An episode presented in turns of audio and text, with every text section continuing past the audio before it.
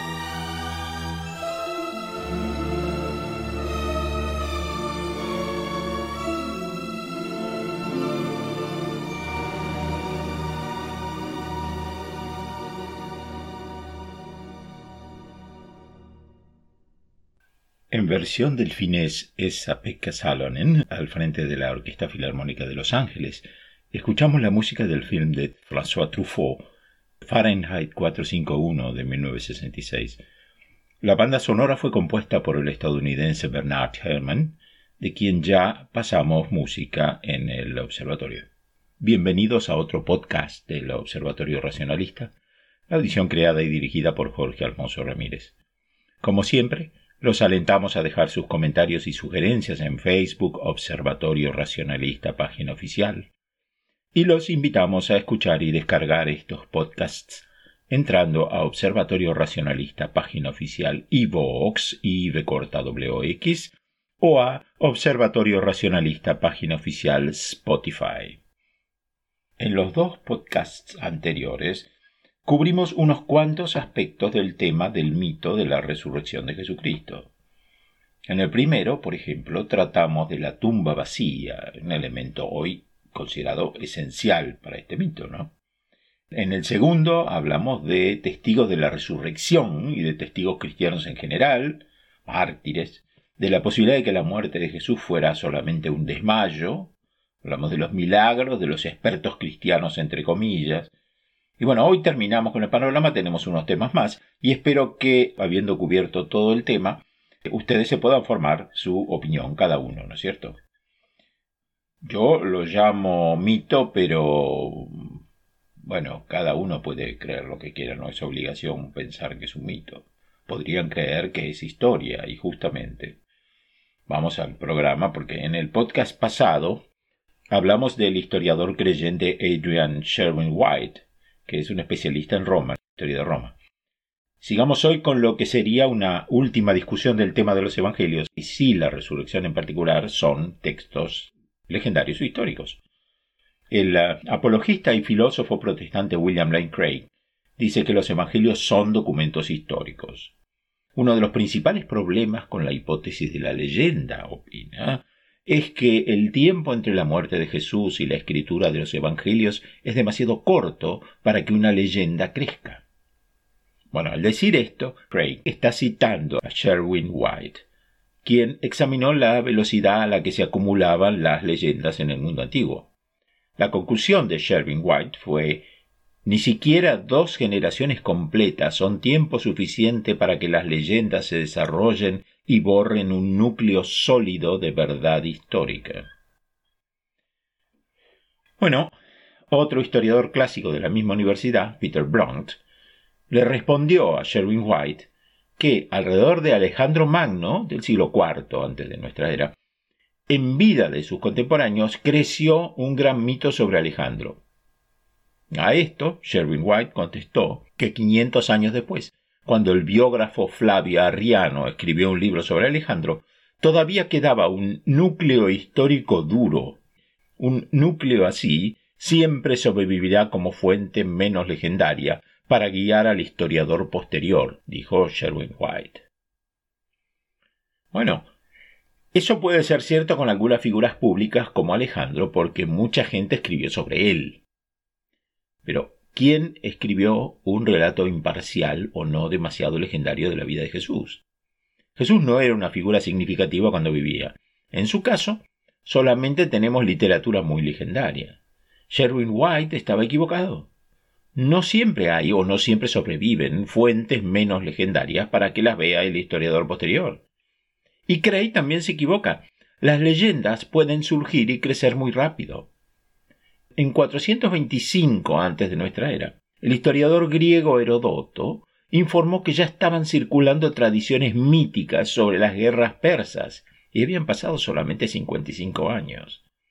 Estas tradiciones incluían un templo que se defendía mágicamente con armamentos animados, relámpagos y acantilados que se derrumbaban, un olivo sagrado que crecía en un solo día, un caballo que dio a luz un conejo y una resurrección masiva de pescados cocinados.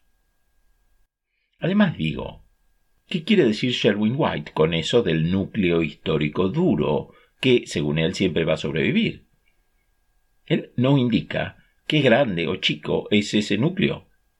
Podría ser un 1% de núcleo histórico duro y 99% de leyenda.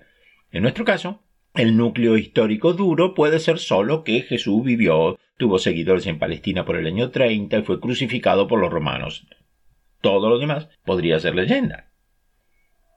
A mediados del siglo XIX, David Friedrich Strauss, a los 29 años, escribió una obra monumental, 1500 páginas, y extraordinaria también, La vida de Jesús examinada críticamente, que es un hito en el campo de la historiografía de Jesús, que incluye la propuesta de que los evangelios son en su mayoría leyendas. En 1836, el teólogo Julius Müller lo desafió. El profesor Strauss supone que los treinta años entre la muerte de Cristo y la composición del más antiguo de nuestros evangelios son suficientes para el surgimiento de mitos significativos, pero su opinión es infundada a menos que nos dé un ejemplo de que en treinta años alguna gran serie de leyendas se armó alrededor de un individuo histórico importante y que siguió fija en la creencia general. Strauss le contestó a Müller que quizás treinta años, desde la muerte de Jesús hasta la destrucción de Jerusalén, no son suficientes para la creación de cero de tantos mitos si fueran nuevos. Pero como hemos demostrado, escribió Strauss, la mayoría de estos mitos estaban en el Antiguo Testamento. Con ligeras alteraciones, esas leyendas mesiánicas se aplicaron a Jesús. Muy poco era nuevo. Y puedo yo agregar que, para empezar, no son treinta, sino como mínimo treinta y cinco años de separación, aunque más probablemente sean cuarenta, entre la muerte de Jesús y el primer Evangelio. También digo que justamente el caso de Alejandro Magno sería una respuesta a Müller. Uno, tenemos una gran serie de leyendas sobre Alejandro dentro de los 30 años posteriores a su muerte. Y dos, estos mitos sobre Alejandro todavía estaban en la creencia general 500 años después, cuando Flavio Arriano escribió su libro. O sea, los dos requisitos que puso Müller están cumplidos. Justamente, los eruditos exploran las leyendas de los evangelios y otra literatura cristiana para tratar de armar un perfil del Jesús histórico, es decir, distinguir la historia de la leyenda. Uno de esos perfiles viene del Seminario de Jesús, que es un grupo de más de 100 eruditos, en su mayoría cristianos, pero muy abiertos de mente. Concluyen los del seminario, que Jesús fue un sabio de cuya vida adulta se conoce poco, excepto por un esbozo básico. Jesús rompía regularmente los códigos sociales de los judíos. se asoció abiertamente con marginados como cobradores de impuestos y pecadores. No observó el kosher. Sugirió que no era lo que entra en el cuerpo de una persona, sino lo que sale lo que contamina. No practicó el ayuno. En ocasiones se pronunció en contra de respetar el sabbat.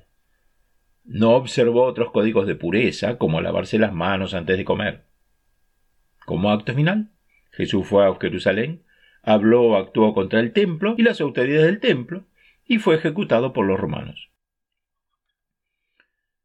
El seminario de Jesús llegó a la conclusión de que aproximadamente el 85% de las palabras y hechos de Jesús en los evangelios son leyendas posteriores sobre él.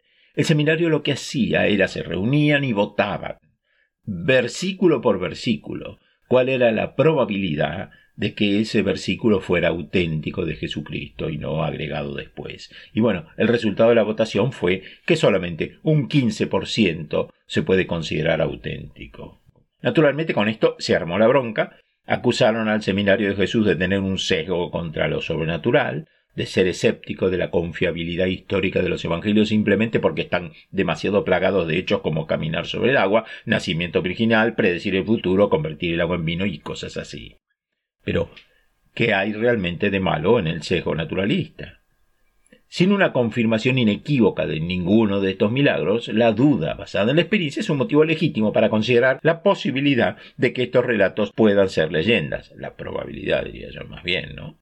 Si estos episodios son leyendas, entonces los evangelios son principalmente documentos impulsados ideológica y apologéticamente. Y lo dicen. En algunos de ellos se dice escribimos todo esto para que creas para que ustedes crean, no para que ustedes se informen.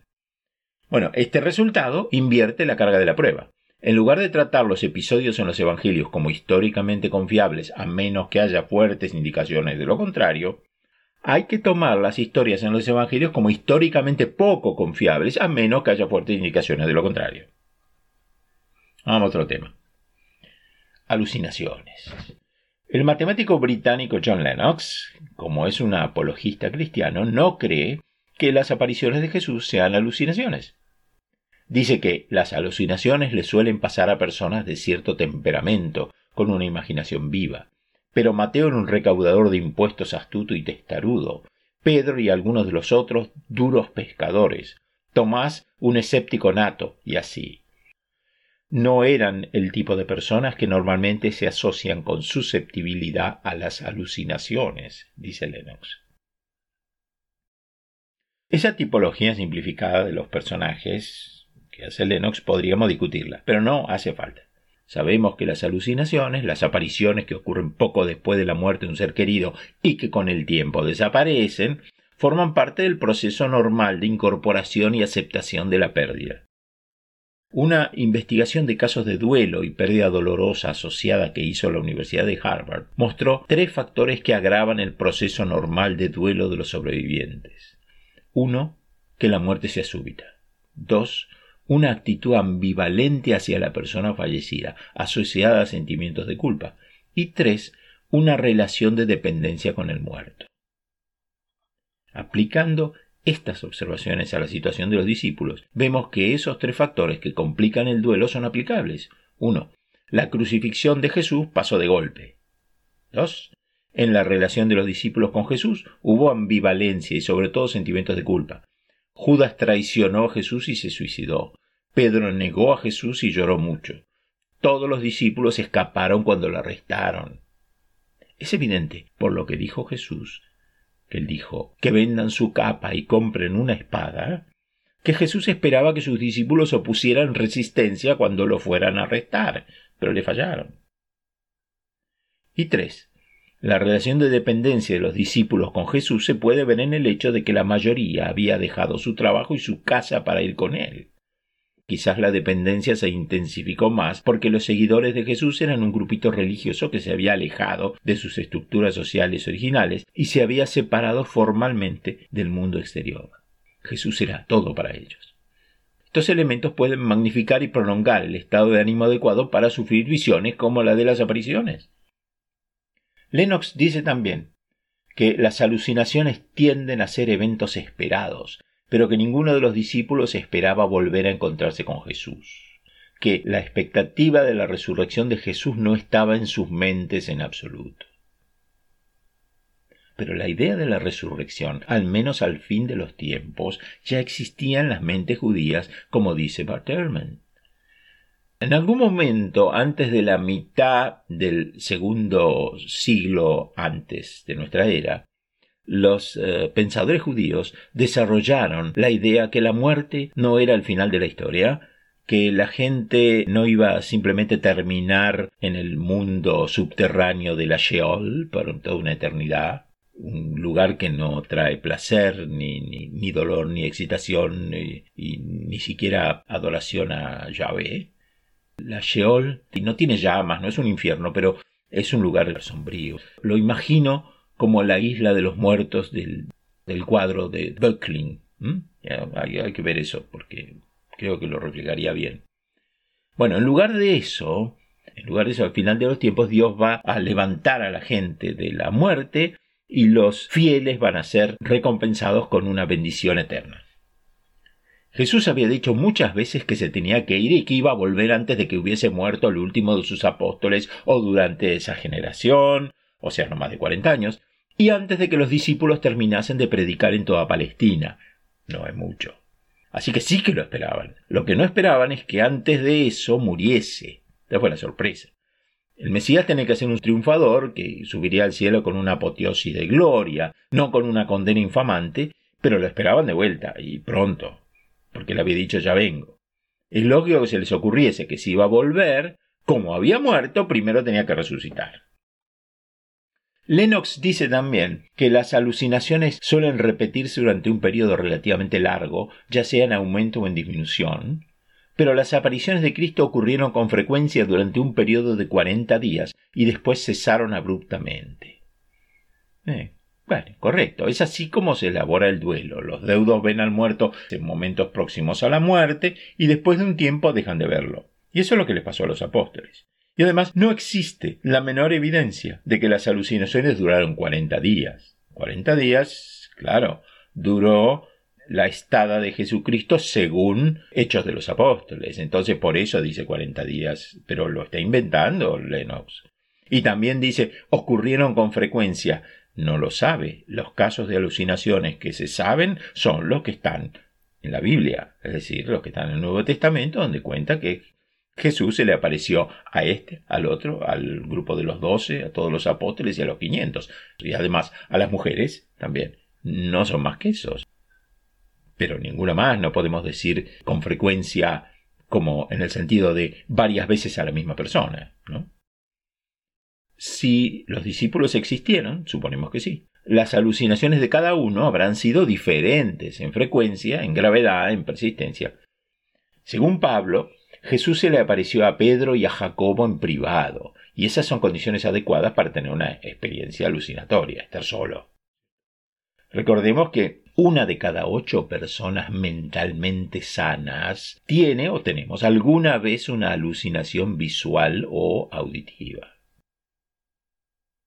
En sus cartas, Pablo no relata detalles de cuando Jesús se le apareció a él mismo, la historia la sabemos porque hay tres referencias en Hechos de los Apóstoles. Como muchas cosas de la Biblia, acá también hay contradicciones.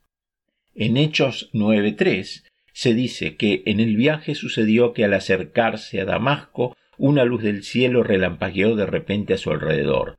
Él, Pablo, cayó al suelo y oyó una voz que le decía Saulo, Saulo, ¿por qué me persigues? Y termina este párrafo los hombres que viajaban con él se quedaron sin habla, porque oyeron la voz pero no vieron a nadie. Hechos 22.6 dice, mientras iba de camino y me acercaba a Damasco, Pablo está testificando en primera persona acá, me acercaba a Damasco, alrededor del mediodía una gran luz del cielo brilló de repente sobre mí. Caí al suelo y oí una voz que me decía Saulo, Saulo, ¿por qué me persigues? y los que estaban conmigo vieron la luz, pero no oyeron la voz del que me hablaba. Observen que en la primera versión 9.3 los compañeros oyeron pero no vieron, y en la segunda 22.6 vieron la luz pero no oyeron. O sea, un ejemplo más para apreciar la confiabilidad de hechos de los apóstoles y de la Biblia en general, por supuesto. Y hay otra discrepancia aquí. En estos dos pasajes es Pablo solamente que cae al suelo. En cambio, el episodio se cuenta de nuevo por tercera vez en Hechos 26:13. Pero dice, a eso del mediodía, mientras iba por el camino, vi una luz en el cielo, más refulgente que el sol, que con su resplandor nos envolvió a mí y a mis acompañantes. Todos caímos al suelo, y oí una voz que me decía en arameo, Saulo, Saulo, ¿por qué me persigues? Tres discrepancias en un libro que se supone escrito por la misma persona. Los apologistas dicen que no es posible que haya sido una alucinación de Pablo, porque sus acompañantes también experimentaron algo. El problema con esa defensa es que el mismo Hechos no se pone de acuerdo si los acompañantes vieron u oyeron, y la discrepancia entre ver sin oír y oír sin ver es muy grande como para considerarlo un error de detalle. Solamente queda deducir que el episodio es un invento del autor y que cuando consignó el hecho por segunda y tercera vez se olvidó de lo que había puesto antes. O fueron varios autores y no fueron a leer las otras páginas. Se sospecha, por ejemplo, que el Evangelio según Juan tiene al menos dos autores, así que no hay que sorprenderse de esta idea de que fueron varios autores. Los dos autores de Juan serían el del capítulo 1, que es completamente abstracto y espiritual, al principio fue el verbo y todo eso, es casi astronómico, y el del resto, que es una historia más mundana, relativamente más mundana, llena de palabras, llena de. es mucho más filosófico el eh, Evangelio de Juan que los sinópticos, ¿no? Mucho más complicado, bla bla, mucho bla bla. Lennox termina diciendo que a los grupos no les ocurren alucinaciones, y sin embargo, Pablo dice que 500 personas vieron a Jesús a la vez. Eso dice Lennox. Claro, no puede ser alucinaciones colectivas y 500 personas que las apariciones o alucinaciones colectivas son, por supuesto, más raras que las individuales. Pero en este caso, la información sobre las dos o tres apariciones colectivas de Jesús es casi nula. Más que la referencia de Pablo en su carta a los Corintios, que dice que después de aparecerse a Pedro Jesús se le apareció a los doce y después a más de quinientos y más tarde a todos los apóstoles, no hay un informe explícito en el Nuevo Testamento de esas tres apariciones colectivas, a los doce, a los quinientos y a todos los apóstoles. De esas tres apariciones no tenemos el más mínimo detalle. Sobre los quinientos ya reflexionamos que es difícil creer que solo a Pablo le interese algo tan extraordinario que afectó a tanta gente. Gente que a su vez tenía familia, colegas, amigos y vecinos que repetirían la historia y creer una tradición. Pero no hay nada. Lo más sensato y lo más simple es suponer que esa historia de los quinientos es un invento de Pablo o de alguien que se lo contó a Pablo. Pero supongamos que fuese verdad que en algún momento hubo 500 cristianos juntos y que por alguna razón esos 500 experimentaron algo que interpretaron era Jesucristo. La cuestión es, ¿cómo podría haber pasado eso? Una alucinación colectiva es una alucinación sensorial inducida por el poder de la sugestión a un grupo de personas. Generalmente pasa en situaciones emocionales intensas, especialmente entre devotos religiosos. La expectativa y la esperanza de ver un milagro, combinada con horas de mirar fijo algo a algún lugar, hace que eh, ciertas personas religiosas sean susceptibles de ver cosas como estatuas que lloran. Los hindúes ven también eso. Y conocen movimientos, retratos sagrados o la Virgen María en la nube, típicamente. Los que ven un milagro están de acuerdo con sus relatos alucinatorios porque tienen las mismas ideas preconcebidas y expectativas. Son como los que ven platos voladores. Además, relatos divergentes con el tiempo, o sea, relatos que si uno los compara al mismo momento dicen esto no tiene nada que ver, no, saben lo que están diciendo, pero con el tiempo relatos divergentes convergen hacia la armonía a medida que pasa el tiempo y las historias se cuentan una y otra vez.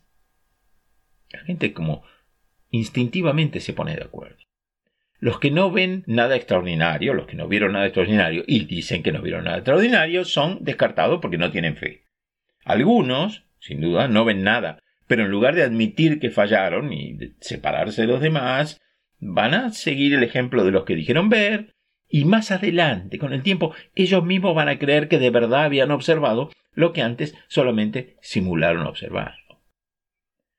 Una multitud de unas setenta mil personas perfectamente razonables vio simultáneamente que el sol violaba todas las leyes cósmicas. El milagro del sol fue el 13 de octubre de 1917 cerca de Fátima, en Portugal. Recordemos que meses antes se había aparecido la Virgen allí, dos, tres meses antes. Así que iban ahí a ver si la Virgen volvía. Miles vieron el sol aparentemente girando en el cielo, volviéndose azul y después amarillo y cambiando de tamaño durante unos diez minutos. Para los fieles que habían ido a Fátima a ver un milagro prometido, esto fue una validación de su creencia, ¿no? Los escépticos descartaron los relatos como alucinaciones masivas o ilusiones. Considerando que lo que se mueve es la Tierra, no el Sol, uno se pregunta cómo se logra moverlo, pero esto es otra historia. Como hubo hechos similares, a veces filmados en Colombia en 2009, en Bosnia-Herzegovina en 2010, en Brasil en 2011, Artur Wirowski, de la Universidad Tecnológica de Łódź, en Polonia, se puso a investigar este fenómeno desde 2012 y postuló una explicación meteorológica. El Sol ni se movió, por supuesto, pero nubes de cristales de hielo a mucha altura pueden crear soles falsos y bandas de colores del arco iris, y las danzas del Sol pueden ser una variación más compleja de esos efectos. Si los cristales recogen una carga eléctrica, podrían oscilar y producir efectos como el milagro del Sol. Puede ser que Virovsky y otros tengan razón y haya algo objetivo, algo meteorológico, detrás de, esto, pero no todos los testigos informaron haber visto al Sol bailar. Algunos solamente vieron colores radiantes y otros, incluidos algunos creyentes, no vieron nada de nada. La única foto conocida del Sol tomada durante el episodio no muestra nada fuera de lo normal. Los observatorios científicos en ese momento no detectaron ningún fenómeno raro en el Sol. Teólogos, científicos y escépticos ofrecen explicaciones alternativas que incluyen la sugestión psicológica de los testigos, la distorsión temporal de la retina por mirar la luz del sol mucho rato, o efectos ópticos causados por otros fenómenos meteorológicos naturales, que es lo que sería lo más probable quizá. Sea algo óptico, algo meteorológico, o un fenómeno mental de sugestión, el caso es que hay explicaciones más razonables que un milagro donde la Virgen de Fátima se dedica puerilmente a mover el sol como en un espectáculo de circo. Y lo mismo pasa con la resurrección que nos interesa. En un terreno más teórico, quizás puede servir, puede ser de interés el aporte del filósofo ateo Michael Martin, que cita cinco factores o criterios que podemos usar para evaluar la confiabilidad de la evidencia, en este caso sobre la resurrección. Primero, es la medida en que el propósito del autor puede haber influido en su fiabilidad. Si ya es difícil determinar la confiabilidad de los documentos que se pretende que sean precisos, es mucho más difícil determinar la confiabilidad de documentos con sesgos conocidos. 2. La coherencia de los relatos. Cada evangelio cuenta algo diferente. Lo que pasó después del descubrimiento de la tumba vacía es difícil de reconciliar, pero lo que pasó en la tumba después de la muerte de Jesús no puede reconciliarse, dice Martin. Y también entre las discrepancias serias está el hecho de que Pablo parece no haber creído en una resurrección material, corporal, sino espiritual. Así que ni sobre el qué fue la resurrección se ponen de acuerdo. 3. Los relatos deberían basarse en testimonios de testigos presenciales. Pero en el Nuevo Testamento hay dos tipos de apariciones, las conocidas por testimonio de oídas y el testimonio de Pablo que no tiene ningún detalle histórico. Testigos presenciales, ni uno. A lo vemos nuevo. Como cuarto factor, la fiabilidad conocida o falta de fiabilidad de los testigos presenciales. Los testigos oculares no eran fiables porque eran seguidores y discípulos de Jesús. No hay reporteros neutrales. Están los evangelistas, que tienen el mismo problema de que eran seguidores y discípulos de Jesús. Así que no hay nadie neutral, no hay un papel de nadie neutral sobre este tema.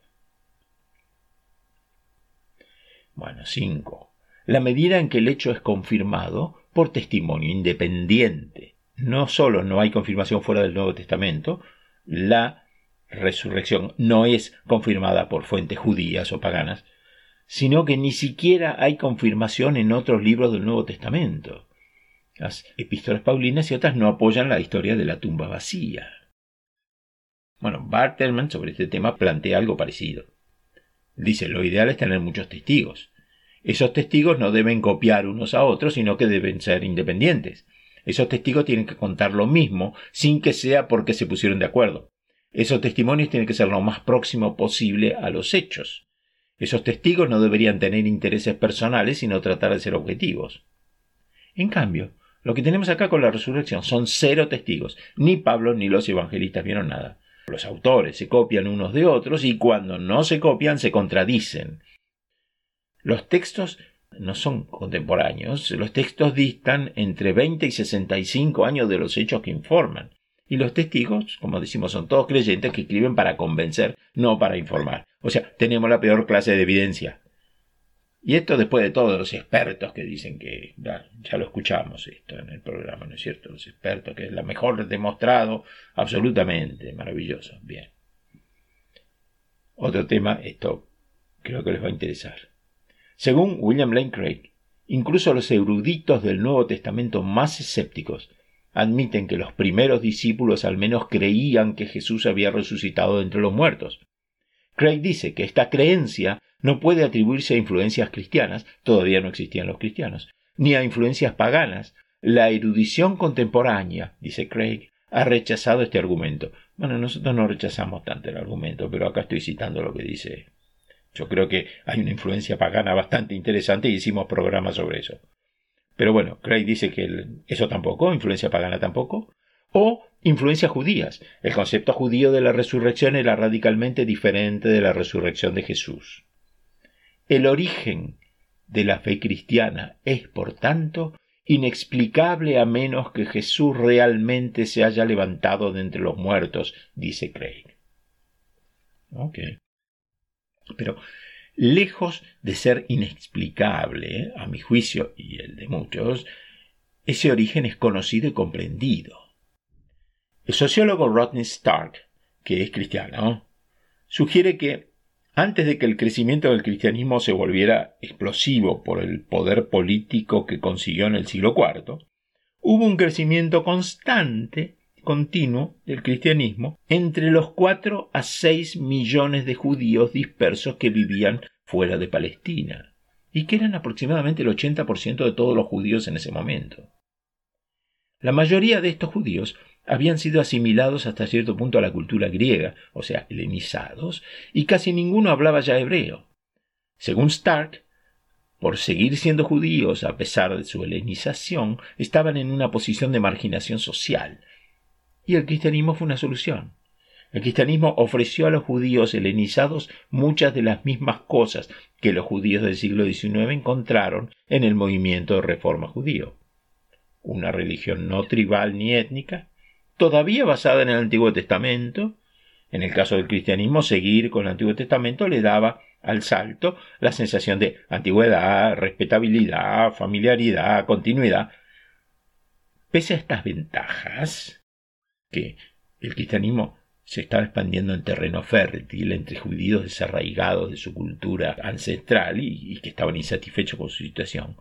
Pese a esto, el ritmo de crecimiento de ese cristianismo primitivo no muestra ningún elemento mágico sobrenatural. Fue el mismo ritmo de crecimiento que se vio en los tiempos modernos para el mormonismo, 3 a 4% por año o 40% por década. Así que hagamos números. Supongamos mil cristianos en el año 40, o sea, 10 años después que murió Jesús. Mil en el 40. Como en cualquier curva de crecimiento de tasa compuesta, la suba empieza muy lenta y al principio no se nota. A ese ritmo, con esta curva habría 1.400 cristianos en el año 50 y 7.500 cristianos en el año 100. A partir de ahí, los números se vuelven significativos.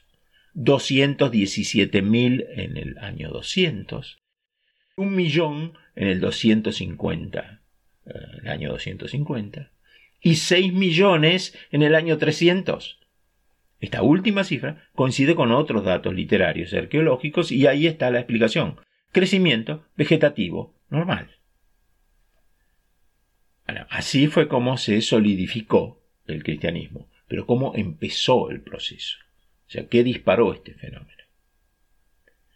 Una primera y tremenda explicación naturalista, agárrense, del origen del cristianismo la dio Hermann Samuel Reimarus, un teólogo y filósofo alemán que vivió entre 1694 y 1768.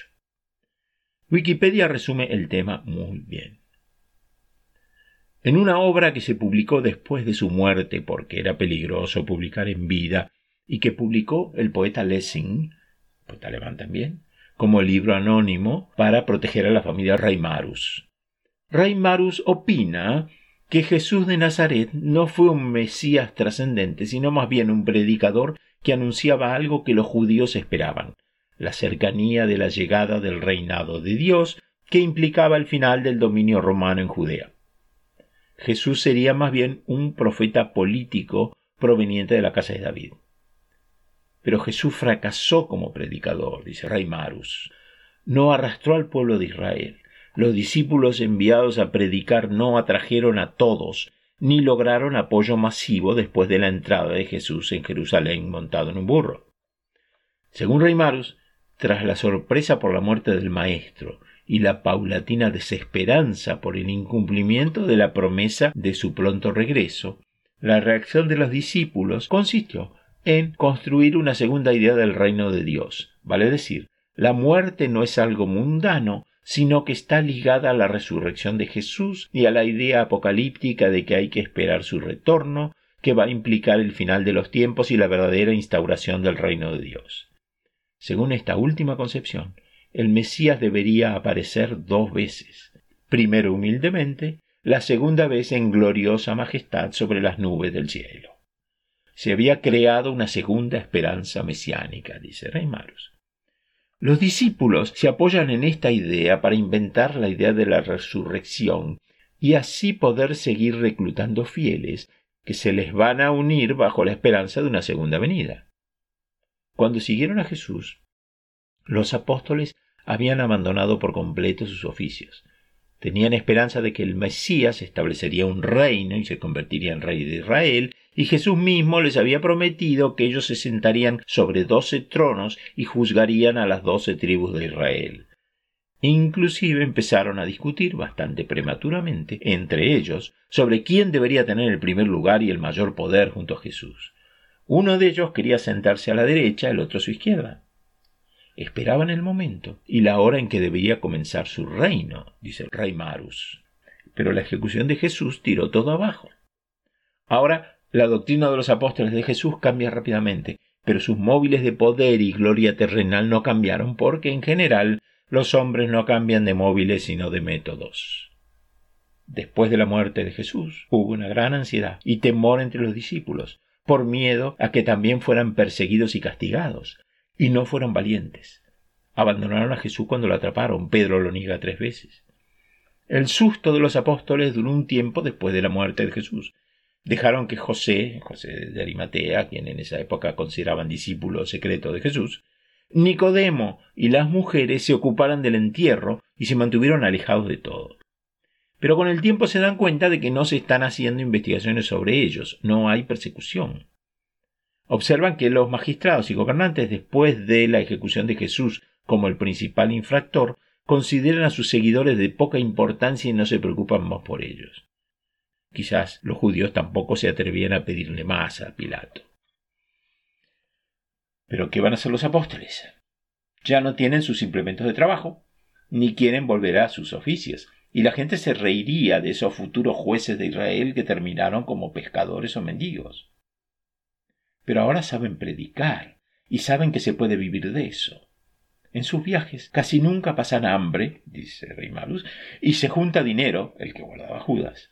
También tuvieron una anticipación de honor y gloria cuando fueron embajadores y mensajeros del Mesías, anunciando el reino de los cielos. Impulsan, amenazan, entregan gente a Satanás, nombran obispos, presidentes y ancianos, obligan a algunas personas a vender todas sus propiedades y a poner sus ganancias a sus pies. Aunque habían sido engañados por falsos salvadores como Tegudas y Judas el Galileo, los judíos nunca dejaron de buscar a su Mesías verdadero.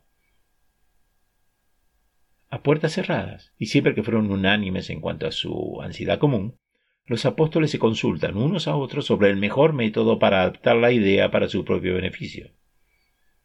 El cuerpo de Jesús está enterrado en el jardín de José de Arimatea, quien los deja entrar a su gusto día y noche. En algún momento se les escapa decir que alguien podría haber removido el cuerpo, y no reaccionan ante la acusación de los magistrados de que en efecto se lo robaron. Parece que lo robaron enseguida, dice Rey Marus. Y simulan luego sorpresa y visitan la tumba vacía. Esperan cincuenta días hasta que el cadáver esté irreconocible para contar que estaban con Cristo y lo vieron subir al cielo, etc. No hay cuerpo del delito y el Jesús resucitado subió al cielo. Es lo mismo que dice Robert Price. Se aguantaron así hasta que supieron que no tenían elementos para probar nada, porque ¿quién les va a discutir? La verdad, para la ley de la época, era lo que dijeran dos o tres testigos. Acá había once o doce, ¿no? Y la resurrección no era una creencia disparatada para el judaísmo de la época, como decíamos, como vimos. La idea le resultaba ridícula a los romanos, pero no a los fariseos. Los apóstoles empiezan a citar y distorsionar el Antiguo Testamento para hacer lo que anuncia Jesús. También adaptaron la tentadora idea hebrea de un futuro reino visible terrenal que durase mil años, con placeres sin límites, dice al final Rey Marus. Bueno, aun si esta impresionante explicación de Rey Marus no lo satisface y siguen opinando, como Craig, que el origen del cristianismo es inexplicable, de alguna manera quizás lo es, pensemos que los primeros seguidores de otras religiones exitosas, como el mormonismo y el islam, por ejemplo, también estaban convencidos de la verdad de su religión. El hecho de que no comprendamos completamente cómo surgieron sus creencias no significa que sus creencias deban ser verdaderas. Del mismo modo, incluso si las alternativas dadas anteriormente acá son incorrectas, eso no implica que la resurrección haya existido. Otro mecanismo importante es la disonancia. Si creen que es mucho pensar en que los apóstoles actuaron de mala fe, como argumenta el reflexionemos a partir de la idea contraria, de que los discípulos eran sinceros. Y la primera pregunta es, ¿cómo podrían reaccionar ante la realidad de la muerte de Jesús esos seguidores tan fervientes que pensaban o esperaban que él fuera el Mesías? Para la mayoría de las personas, la mayor parte del tiempo, la reacción en esa situación es la comprensión deprimente de que sus expectativas estaban equivocadas. Pero a veces la gente no hace eso. Los seres humanos, cuando creemos o queremos creer profundamente en algo, tenemos la tendencia a buscar y llegar a conclusiones que confirmen lo que ya creemos o queremos creer. Esto, a veces, lleva a demostraciones extraordinarias de racionalización, cuando a esas creencias que tenemos tan arraigadas las refuta la realidad. Los psicólogos llaman disonancia cognitiva a la tensión interna que nos causa ver desconfirmado lo que creíamos. Para reducir la angustia que nos causa esa disonancia cognitiva, recurrimos a varios mecanismos, pero principalmente a la racionalización, que es inventar una explicación lógica a sentimientos, pensamientos o conductas que de otro modo nos darían ansiedad o sentimiento de inferioridad o de culpa. El estudio de la disonancia cognitiva empezó en la década de los 50 con el psicólogo social Leon Festinger. Años después, la Asociación Estadounidense de Psicología dedicó uno de sus volúmenes a este logro, diciendo la teoría de la disonancia cognitiva de Festinger ha sido una de las teorías más influyentes en la psicología social. En uno de los experimentos iniciales en los 50, Festinger se infiltró en un grupito de culto ovni, o sea, platos voladores, ¿no? Y observó de primera mano qué hicieron los miembros cuando sus creencias religiosas fueron refutadas por la realidad de lo que pasó. Este experimento está bien documentado en el libro original de Festinger de 1956, Cuando la profecía falla. En 1954, el grupo estaba convencido de que extraterrestres les habían mandado, solamente a ellos, el mensaje de que el gran cataclismo mundial iba a pasar a fines de ese mismo año. El culto recibió instrucciones de esperar dentro de unos autos estacionados y que los astronautas los transferirían a un plato volador. Cuando no pasó lo que esperaban, dos de los once miembros del culto rechazaron sus creencias y abandonaron el grupo. Pero los otros nueve no renunciaron. Pasaron por un ejercicio de racionalización muy fuerte durante un periodo de horas. Los extraterrestres deben de haberles dado la fecha equivocada o el cataclismo se había pospuesto, posiblemente durante años, para que más personas pudieran prepararse para conocer a su Creador. O, como los autos detenidos no pueden llevar a nadie a ninguna parte, entonces los autos deben de ser una metáfora del cuerpo humano, y el plato volador debe referirse simbólicamente a su propia fuerza, conocimiento y luz internos para el rescate. Otros dijeron que no tenemos que entender todo para que todo siga siendo esencialmente cierto. Esto suena familiar, ¿verdad? La mente carnal no entiende la mente espiritual. Hubo un nuevo mensaje de los extraterrestres que dijeron que la firme creencia y la espera de su pequeño grupo había traído tanto bien y luz al mundo que Dios canceló el cataclismo. Aleluya. Entre 1818 y 1844 creció un gran movimiento religioso llamado Milleritas, iniciado por un señor William Miller. Según el movimiento, la segunda venida de Jesús sería en 1843 o 1844. Cuando en 1844 no pasó nada, el fundador y sus apóstoles racionalizaron que debía de haber habido algún error menor, pero el final estaba cerca. Se dio otra fecha y hubo más fervor y más fanatismo que la primera vez. Después de que pasó también ese día sin que Jesús viniera, los mileritas racionalizaron que la fecha era correcta, pero la segunda venida de Jesús había ocurrido en el cielo, no en la tierra. Pero igual Jesús iba a volver a la tierra, solo que nadie sabe exactamente cuándo. Esta tremenda racionalización sigue hasta el día de hoy con millones de miembros. Es la iglesia de los adventistas del séptimo día. El caso que más resuena como el del cristianismo es un movimiento mesiánico judío del siglo XVII de un tal Sabbatai Sevi, un judío que en 1665 se proclamó públicamente a sí mismo como el Mesías. Sebi, adherente a una teología judía popular llamada cabalismo luránico, era un maníaco depresivo carismático que violaba a propósito la ley de Moisés, comía alimentos prohibidos y pronunciaba el sagrado nombre de Dios, y decía que había sido inspirado para hacerlo por una revelación especial. Sevi ganó muchos seguidores en Italia, Holanda, Alemania, Polonia. Pero cuando viajó a Estambul en 1666, fue arrestado y encarcelado por musulmanes. El sultán le dio a elegir entre la conversión al Islam o la muerte. Sebi eligió el Islam. La apostasía de Sebi fue una bomba. Tomó por sorpresa a los más cercanos al Mesías y también a los incrédulos más vehementes. Ni la tradición literaria ni la psicología del judío común habían previsto la posibilidad de un Mesías apóstata. Para sobrevivir, el movimiento tenía que desarrollar una ideología que les permitiera a los seguidores vivir en esa tensión entre la realidad interna y la externa. Al analizar el mecanismo sabatiano que inventaron para convertir una decepción en una confirmación de su fe, surge evidente una analogía con el cristianismo primitivo. Los dos tenían que crear una ideología que explicara la decepción inicial.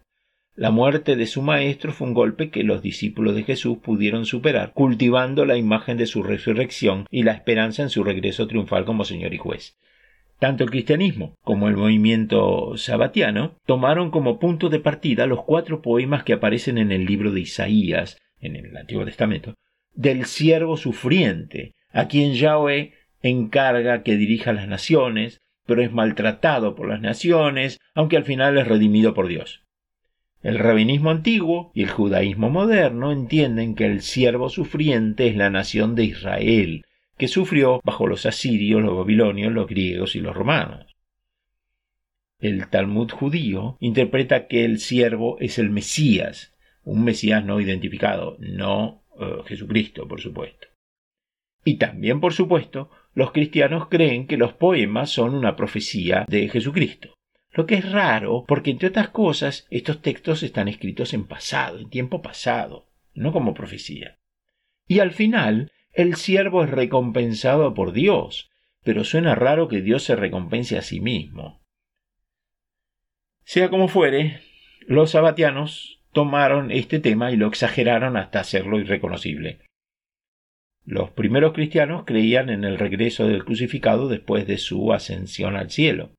Los sabatianos también creían que la ausencia del Redentor una ausencia moral después de la apostasía de Sebi, en paralelo con una ausencia física después de la muerte de Jesús, que esto era temporal y que Sebi iba a volver pronto para terminar su misión mesiánica. Para mantener la fe en el Mesías hacía falta justificar su apostasía. La nueva doctrina del Mesías explicaba que la redención había comenzado, pero que aún no se había hecho y consumado por completo.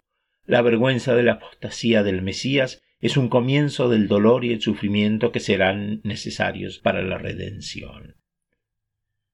Otro caso famoso y más reciente es el de Menachem Mendel Schneerson, un rabino carismático de la secta Lubavitcher, del hasidismo judío con sede en Brooklyn y antes de eso en Lituania. En la década del 90, Schneerson predicó a multitudes la inminente venida del rey Mesías. Los seguidores se lo creyeron y muchos pensaron que el mismo rabino iba a ser el Mesías. Cuando el rabino murió en 1994, ellos siguieron creyendo. Pronto se iba a levantar de entre los muertos, anunciando la resurrección general. Incluso antes de su muerte, algunos habían empezado a describirlo como la esencia del infinito en atuendo físico. Dos años después, una publicación llama al rabino nuestro creador. En el mismo año, otra dice el santo bendito sea él, descansa en toda su fuerza tal como es, para que esto se convierta en su esencia completa y toda su esencia es sólo divinidad. Hace un rato hablamos del ritmo de formación de leyendas mágicas alrededor de personajes reales como Alejandro Magno. Bueno, acá tenemos una leyenda que se armó bien rápido. Acá se ve que no es cierto lo que dijeron Sherwin White y Craig, que una generación, 40 años, no es suficiente para crear una leyenda. Acá la divinización ocurrió en 20 veces menos tiempo que 40 años. Aunque quizás más lentamente, finalmente Jesús fue deificado de una manera similar al rabino. O quizás el mito siguió el ejemplo de varios emperadores romanos del primer siglo que también fueron llamados hijos de Dios, como Tiberio, Nerón, Tito, Domiciano, Cayo Octavio. Julio César fue convertido en un dios a su muerte y se lo vio ascendiendo al cielo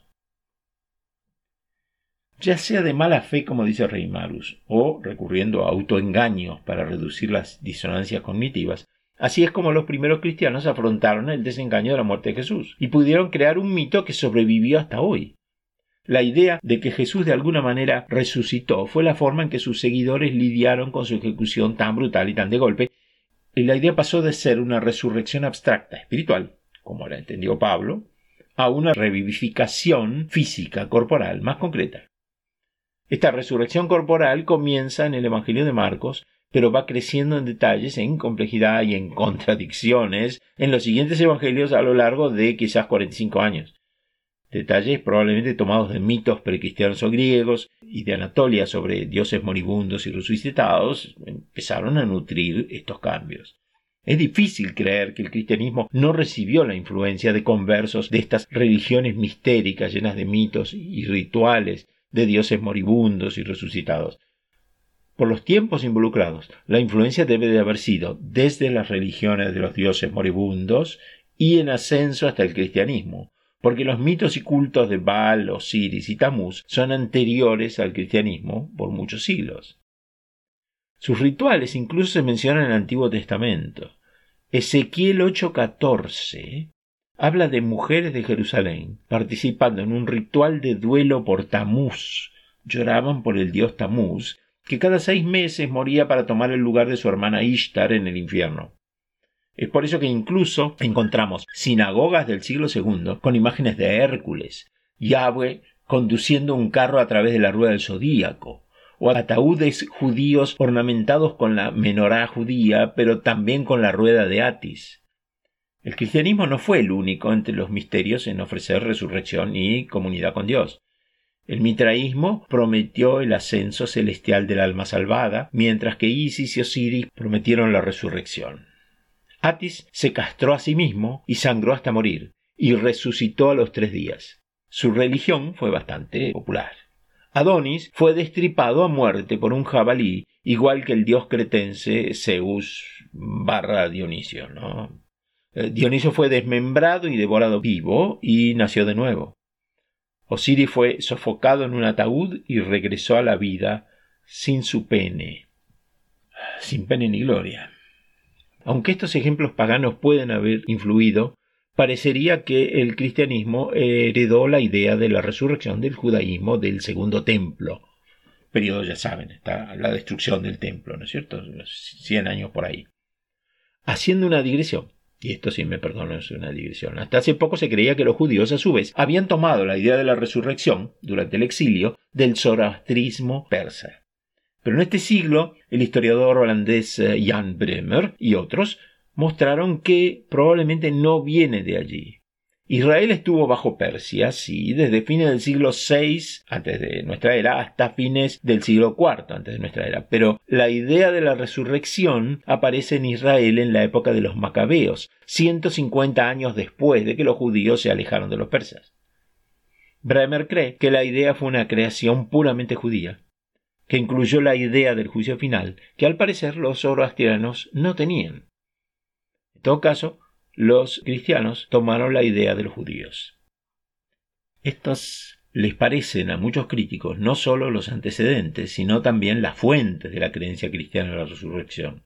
La noción de que esas creencias estaban disponibles para los judíos en los albores del cristianismo socavaría la fe en una resurrección histórica de Jesús. Diría, esta una idea que ya venía, la tomaron, ¿Qué pasa entonces si postulamos que el cristianismo quizás surgió adoptando un conjunto preexistente de mitos y rituales? Por razones obvias, a los conservadores no les gusta mucho esa posibilidad. Prefieren creer que los paganos tomaron prestado del cristianismo el Dios Salvador y su resurrección. No importa la evidencia tangible y fechable que dan textos antiguos y monumentos, de que estos dioses y sus pascuas son anteriores al cristianismo. Los mismos apologistas cristianos antiguos admitieron que los paralelos paganos son anteriores a la resurrección cristiana cuando argumentaron, con gran frescura, que las versiones paganas eran falsificaciones satánicas antes del hecho. Sí, Satanás sabía lo que venía, así que plantó versiones falsas antes de que llegara lo real, para que los paganos oyeran la predicación cristiana y creyeran que era una simple copia. Ese es uno de los argumentos más desesperados que se le pueden ocurrir a alguien y funciona solamente en sociedades donde todo el mundo cree en Satanás. Hay que comprender que la alternativa al alcance de los cristianos, tratar de demostrar que las resurrecciones paganas no son anteriores a la cristiana, es imposible. Bueno, como hemos visto, hay bases históricas sólidas para rechazar la inferencia de que Jesús resucitó de entre los muertos como se entiende de manera materialista. Esas objeciones no tienen por qué necesariamente implicar un rechazo de lo milagroso como el que hizo Hume, es decir, que todo milagro es muy improbable por definición o imposible. No rechazamos la resurrección solamente porque implica un milagro, sino también porque hay otras explicaciones naturales, más sensatas, que son al menos tan plausibles, creíbles como la resurrección, y porque, como hemos visto en estos tres programas, los argumentos a favor de la resolución son muy malos. Muchos, si no la mayoría de los estudiosos, dudan de la historicidad de todo el relato, la tumba, las apariciones posteriores de Jesús y cuáles fueron las raíces del origen del cristianismo. Voy a terminar con un consejo para los creyentes de la categoría Josh McDowell. Mi consejo debe de ser bueno para ellos porque no viene de un escéptico, sino de un cristiano ganador de un premio Nobel. Francis Collins, quien escribió Es crucial que se aplique un escepticismo saludable al interpretar eventos potencialmente milagrosos para que no sea cuestionada la integridad y la racionalidad de la perspectiva religiosa. Lo único que va a acabar con la posibilidad de milagros más rápidamente que un materialismo es atribuir el estatus de milagro a eventos cotidianos para los que hay explicaciones naturales al alcance de la mano. Bueno, nos vamos a despedir con el segundo movimiento del concierto de cámara para oboe y cuerdas del exquisito compositor británico Michael Hurd, con el oboe a cargo de Jill Crowder, quien es también primer corno inglés en la Orquesta Filarmónica Real. Corno inglés y oboe son de la misma familia. El corno inglés afina una quinta más bajo, es más grande, es un instrumento más grave, más mellow, si quieren, más suave, suena menos en volumen, es otra cosa, tiene que tocar solo el, corno inglés porque si no la orquesta lo tapa. el oboe, que es más agudo, es mucho más penetrante. Pero la técnica de ejecución es idéntica entre los dos y también la técnica de fabricar las cañas, que son pequeños elementos, las cañas que permite que salga sonido del instrumento, lo que el músico se pone en la boca. Curiosamente, el oboísta y el cornista, el toca el corno inglés, tienen que fabricar sus propias cañas. Son casi los únicos músicos que no tienen el instrumento listo para sacarlo de la caja y tocar. Jill Crowder dice que trabaja dos horas cada semana en la fabricación de cañas, que es medio decepcionante porque hace diez cañas y a lo mejor funcionan dos.